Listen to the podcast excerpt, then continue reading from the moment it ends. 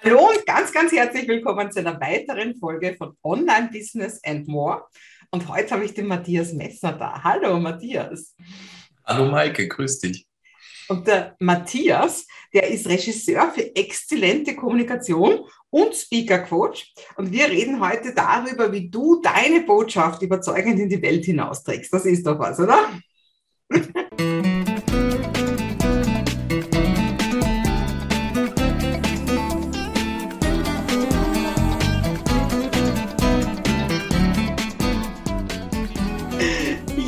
Matthias, deine Botschaft. Hat, hat jeder Unternehmer, hat jede Unternehmerin eine Botschaft? Also ich würde sagen, ja. Ich glaube, dass die meisten Leute sich darüber meistens gar keine Gedanken machen. Ich stelle es immer wieder fest, wenn ich mit Leuten arbeite an ihrem Auftritt, dass sie dann zum ersten Mal drüber nachdenken, ja, was ist eigentlich meine Botschaft? Aber ich denke, ein guter Unternehmer hat immer eine Botschaft und die rauszufiltern und die auf den Punkt zu bringen, das ist, ja, das ist, wenn man das alleine macht, oft nicht einfach. Das ist eine Herausforderung. Und du bist so jemand, der den Menschen dann hilft, diese Botschaft zu finden. Da hast genau. du sogar einen roten Faden dafür. Aber bevor wir jetzt über das alles so mitten einsteigen, möchte ich doch ein bisschen wissen, wie wird man Regisseur für exzellente Kommunikation. Also was, was ist denn so dein Weg? Wie bist du da hingekommen zu dem, was du heute machst? Also den Begriff hat tatsächlich eine Kollegin von mir entwickelt. Ich bin da gar nicht drauf gekommen. Die sagte, Mensch, Matthias, du bist doch eigentlich Regisseur, nicht nur Regisseur, du bist Regisseur für exzellente Kommunikation. Und ich, ah, das soll ich mir mal merken. Deswegen habe ich dir das jetzt gleich zugerufen. Ähm, nee, das ist, ähm, ein, ein, ein, ja, vielleicht ein Weg mit vielen Umwegen. Ne? Also ich habe ursprünglich Theaterregie studiert, so richtig äh, mit Diplomabschluss, ähm, richtig klassisches Theater gemacht. Ne? Also bei euch in Österreich hat es ja noch einen Stellenwert, da ist sowas ja noch richtig, ne? da gibt's ja noch ein Burgtheater und solche, da gibt's ja noch richtige Theater. Ne? So, das habe ich also ursprünglich gelernt und natürlich ging es da auch um Rhetorik und wie man Menschen überzeugt und alle die Sachen, aber das war immer eher so nebenbei. Also wichtig war für mich natürlich die Theaterstücke und die Inszenierung, die Schauspieler und so weiter. Und das habe ich über zehn Jahre gemacht.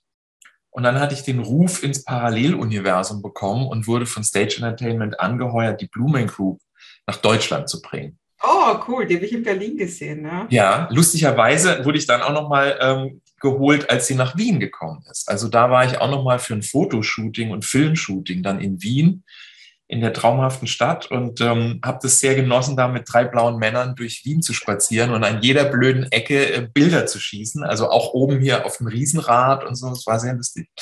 ähm, genau, also mal, so das sind so die die verschiedenen Umwege, sag ich mal. Und ich habe dann eben irgendwann angefangen mit ähm, also auch Leute auszubilden. Ich habe an der UDK in Berlin äh, Musical-Darsteller ausgebildet und dann war ich auch künstlerischer Direktor von der Job von den Ende Academy also da ging es natürlich ganz stark um die Frage, ne, entwickle deine Persönlichkeit. Mit was gehst du auf die Bühne? Was ist dein Signature-Song? Das war so ein Ding ne, für einen Sänger. Was ist der Song, der deine Person, deine Stimme und das alles gut präsentiert? Ja, solche Sachen ähm, waren dann wichtig und dann habe ich aber eben auch parallel angefangen, e-, Event-Regie zu machen, also Veranstaltungen zu inszenieren für Unternehmen und Organisationen. Und da habe ich dann äh, den Ralf Schmidt kennengelernt der war ähm, als Moderator für so eine Veranstaltung unterwegs und ähm, der hat dann hinterher zu mir gesagt, du übrigens, ähm, du bist doch Regisseur, du musst mich mal unterstützen, ich will jetzt Speaker werden. Und dann sagte ich so, hä, was willst du werden? Äh, Lautsprecher? Hä? So, damals hatte ich keine Ahnung, ja, das ist jetzt so fast zehn Jahre her. Und dann meinte er, nein, ich, ich, ich will eine Keynote halten. Und meinte ich, was ist das denn jetzt? Achso, du willst Redner werden. Nein, das ist ganz anders so. Also das war jedenfalls so der Einstieg in diese ganze Speaker-Welt. Und dann haben wir sein Buch praktisch auf die Bühne gebracht. Er hatte ja dieses schöne Buch, ich bin total spontan, wenn man mir rechtzeitig Bescheid gibt. Und daraus wurde dann ein erster Vortrag und das war dann so, ja, da habe ich so angefangen, auch selber zu lernen, was braucht eigentlich ein Speaker auf der Bühne und habe jetzt ja die letzten Jahre jede Menge äh, Profi-Speaker gecoacht, aber immer wieder auch Leute, die sagen, ich will eigentlich gar kein Speaker werden. Ja, ich will aber trotzdem auf der Bühne überzeugen, wenn ich bei irgendeiner Veranstaltung auftreten soll. Und du hast es ja selber erlebt, wie das ist. Genau, genau. Ich war ja dabei. Haben wir uns schon unterhalten. als du deine deine ersten Gehversuche gemacht hast, die allerdings schon sehr, sehr, sehr klasse waren. Da habe ich echt gestaunt. An dem einen Tag hast du ja, glaube ich, dreimal deinen Vortrag gehalten. Und der wurde jedes Mal besser. Vor, vor allen Größen der GSA. Ja, du hattest das schlimmste Publikum. Speaker. Aber du hast es super gemacht. Also deswegen nach wie vor äh, Hut ab, Maike. Da hast du wirklich äh, einen, also einen Riesenschritt gemacht. Und jetzt bist du ja dann auch voll in die Speaker-Szene eingestiegen. Ne?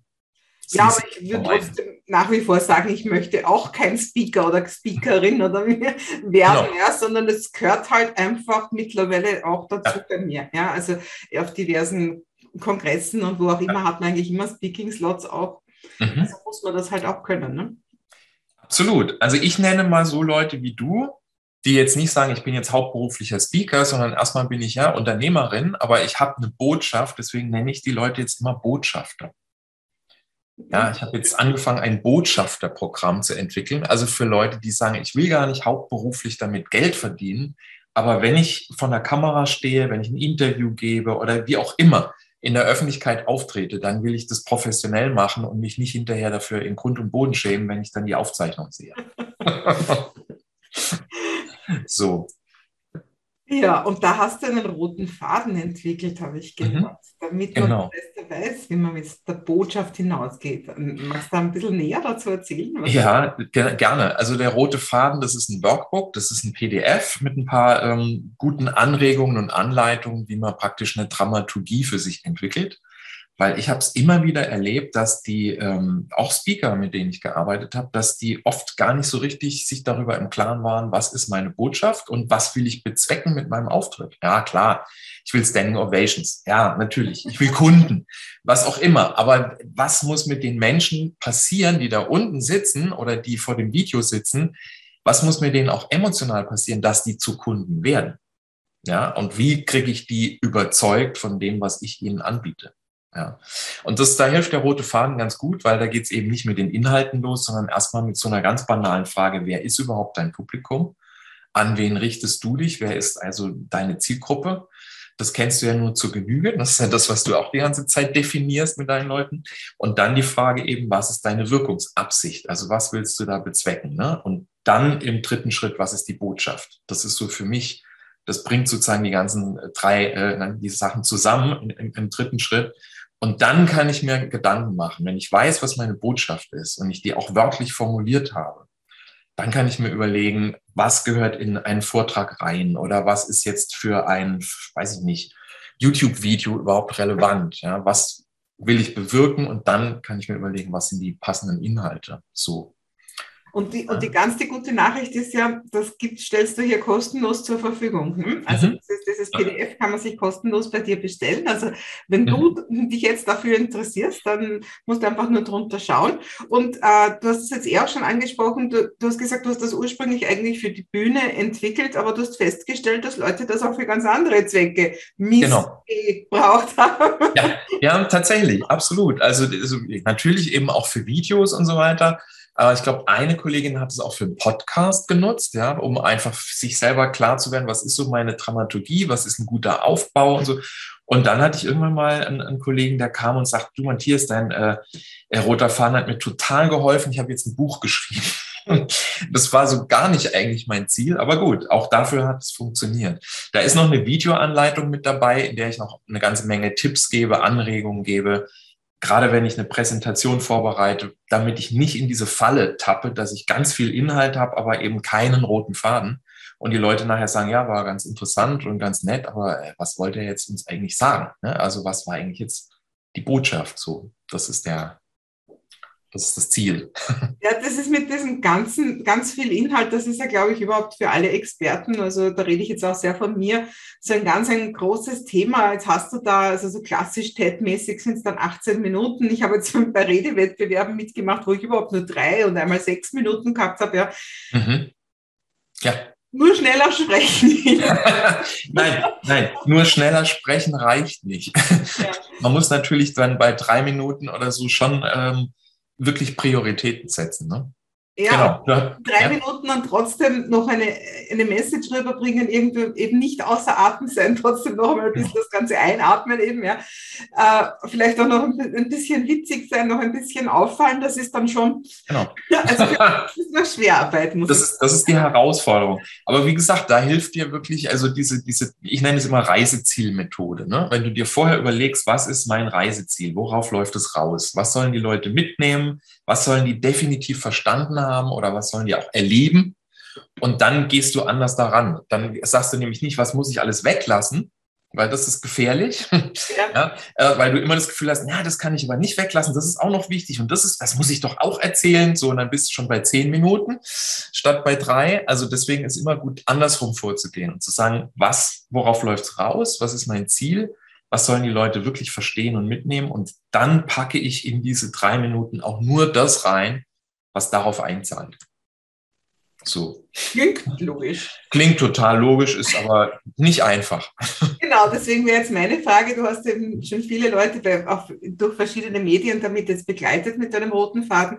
Was sind denn so die Klassiker, was zumindest bevor sie deinen roten Faden kennengelernt haben, so schief geht? Also wo stolpern denn die meisten drüber? Also wenn jetzt irgendwo ganz allgemein jemand, ein, ein, ein neuer Unternehmer, eine neue Unternehmerin jetzt ihr erstes YouTube-Video aufnimmt mhm. oder so, was, was, was passiert da meistens?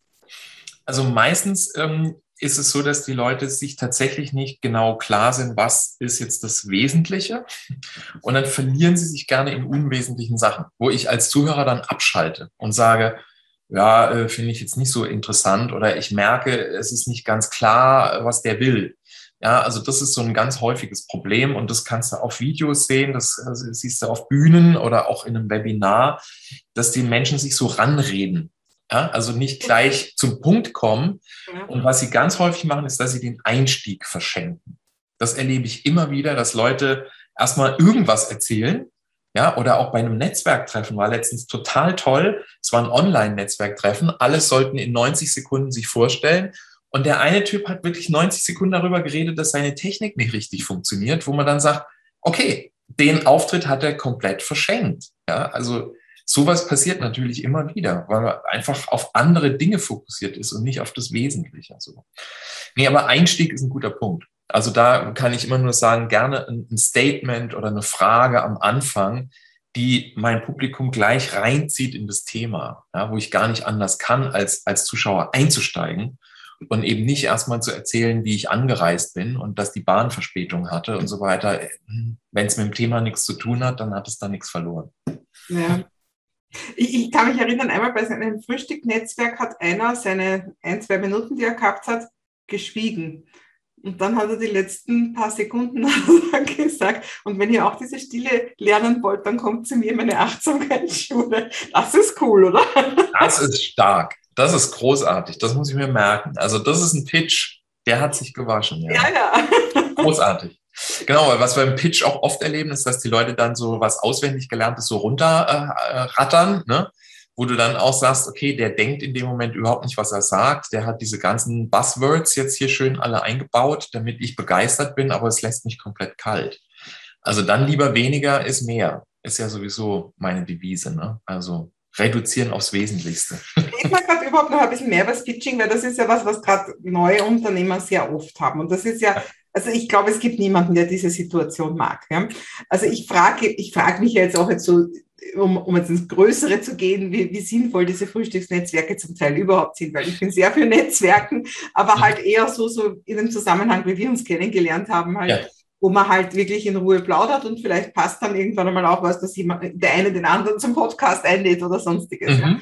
Aber jetzt stellen wir die, die, die, die, die, den großen Sinn von so Frühstücksnetzwerken hintan und sagen wir einfach, du hast jetzt einfach, das hast du immer wieder, diese, ja. diese Gelegenheiten, du hast eine Minute, du hast zwei Minuten, um dich mhm. vorzustellen. Ähm, was was sollen da, sollten da neue Leute sich überlegen? Also nicht auch gar nicht nur die Worte, sondern ich, ich, ich denke jetzt nur zum Beispiel, dass die meisten schon reden, währenddessen sie noch aufstehen und eigentlich nur der Sessel knarrt, währenddessen sie ihren Namen sagen und solche Sachen. dass das sicher genau. noch viel mehr auf Lager, oder? Ja, da gibt's natürlich tausend wunderschöne Sachen. Also auch, dass man den, äh, dass man zum Beispiel ja wirklich äh, den Namen einfach verhaspelt oder verschluckt oder dass halt, ähm, ja, manchmal sind auch so so Nebensächlichkeiten, die dann plötzlich riesig wichtig werden, ja, wo dann dann sagst, ja, aber äh, ich habe das Große und Ganze nicht verstanden. Deswegen sage ich immer, versuch wirklich vorher denn mal deine Botschaft klar zu machen. Also was willst du den Leuten letztendlich sagen mit dem, was du tust? Also ne, was ist deine Expertise? Und das auf den Punkt zu bringen, das ist ja, das ist oft nicht so einfach. Aber ähm, dann geht es eben nicht darum, einen Lebenslauf runterzurattern. Ne? Also das habe ich auch häufig, dass Leute dann so einen ganzen Lebenslauf erzählen, wo du sagst, ja, okay, äh, okay, und dann da studiert und dann da gearbeitet und äh, okay, und was macht er heute? Ja, dafür ist gar keine Zeit mehr. Das ist auch immer super. Dann haben sie sich an den Punkt rangerobbt in ihrem Leben, wo sie gerade stehen und dann ist die, sind die 90 Sekunden rum. Auch toll. Deswegen. liegt das daran, dass viele auch, auch das gar nie wirklich für sich äh, entdeckt haben. Also ich, ich denke, mhm. es, gibt so viele mit so Bauchladen und da mache ich noch das mhm. und dann mache ich noch das und dann ja. mache Oh ja, ja, das ist auch toll. Oh ja, das ist auch super. Genau. Ich mache alles. ja, aber das ist halt wirklich, ich meine, dahinter steht natürlich, dass du dich schon erstmal ja fokussiert hast und vielleicht auch mal mit jemandem brainstormt und mal strategisch überlegt hast, wofür stehe ich? Aber das dann eben in gute Worte zu bringen, das ist schon, wie du sagst, man muss sich das vorher mal überlegen. Also es gibt die Leute, die haben es auswendig gelernt, das ist das andere Extrem, aber es gibt eben auch die Leute, die eigentlich ja gar nicht so richtig wissen, wofür sie stehen und was sie eigentlich ja, ausmacht. Und das muss man sich selber mal klar machen und das ist schwer. Alleine, also auch ich kämpfe damit immer wieder. Ich bin dann auch immer froh, wenn ich einen Sparringspartner habe, der mir dann sowas sagt wie, Mensch, bist doch eigentlich der Regisseur für, was war es, exzellente Kommunikation. Ja, auf sowas kommt man dann selber nicht. Dafür ist dann, das ist immer gut, wenn man dann jemanden anderen hat. Ja. Genau. Ja. Aber also Pitch ist so ein Ding, das finde ich, ist immer wieder eine Herausforderung. Und ich habe äh, ganz häufig jetzt mit Leuten auch in der Gruppe daran geübt, einen guten Pitch überhaupt für sich zu entwickeln. Und ähm, dazu muss man halt ein bisschen Material sammeln erstmal. Ne? Erstmal gucken, was sind so Stärken von mir, was sind so Dinge, die Leute über mich schon mal gesagt haben und was kann ich davon sozusagen zusammenpuzzeln. Ne?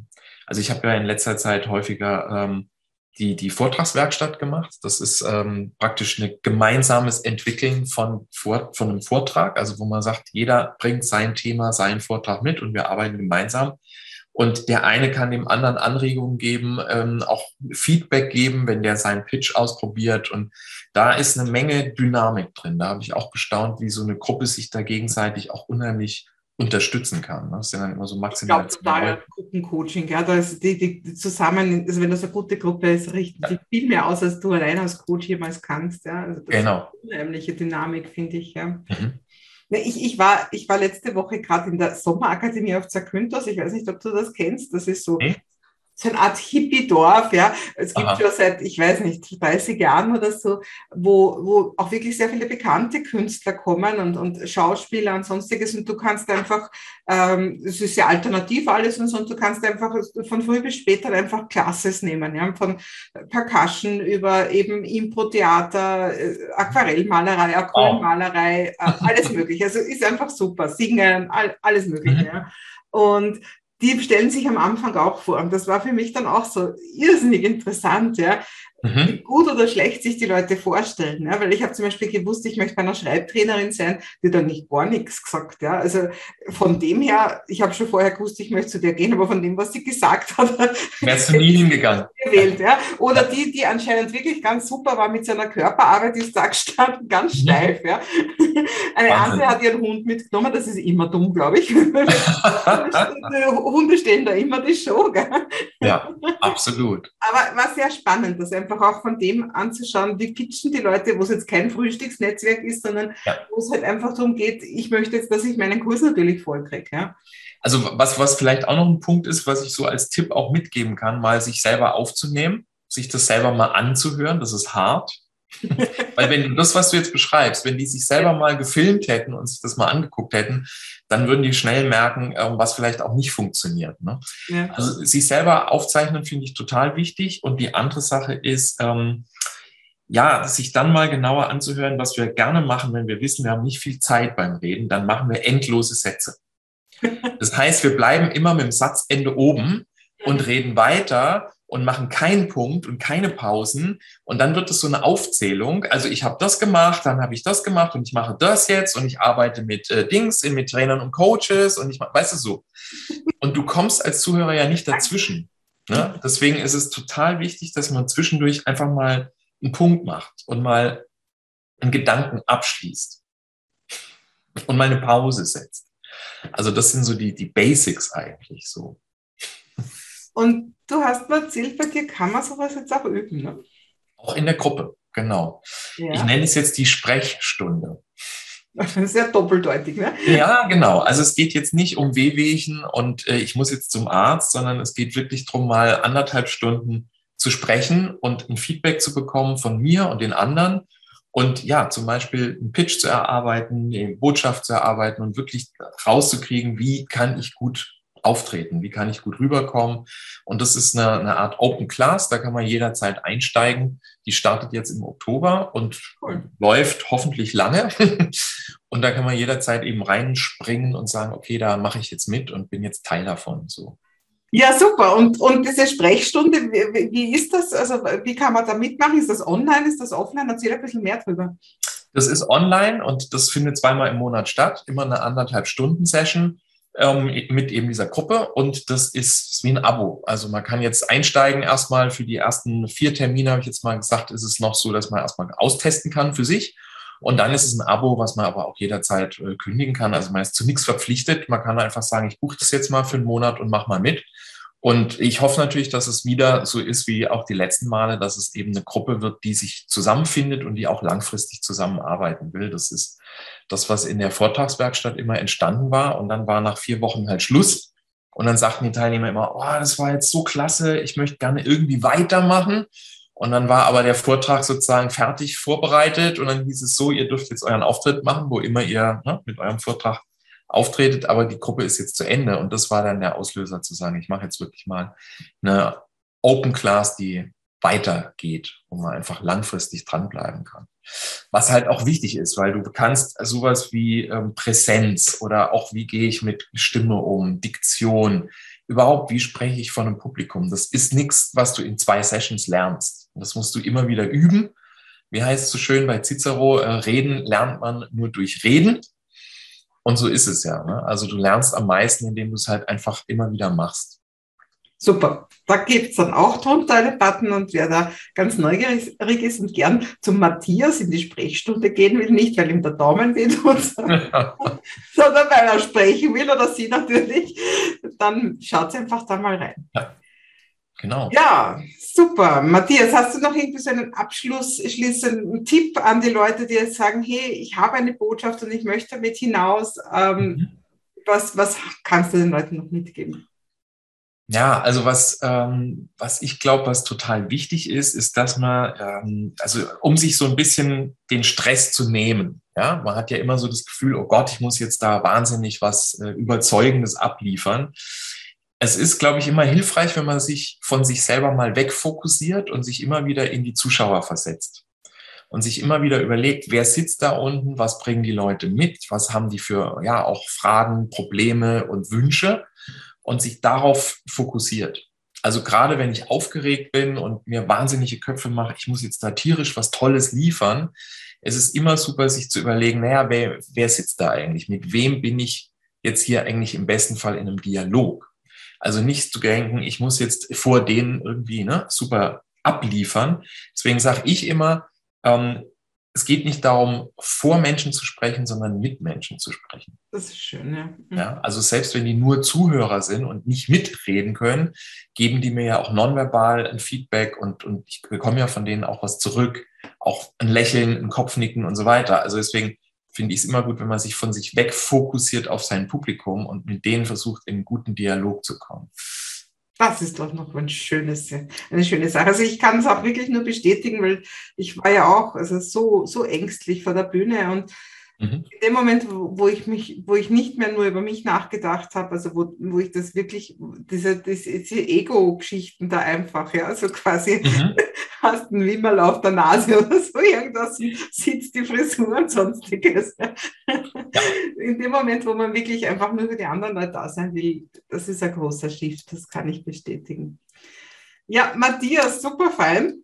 Also drunter gibt es den roten Faden und auch den Link zu deiner Sprechstunde. Und ich freue mich schon, wenn wir uns bald auch wiedersehen. Ne? Das hoffe ich sehr, Maike. Freue ich mich auch. Also, alles Liebe. Dankeschön.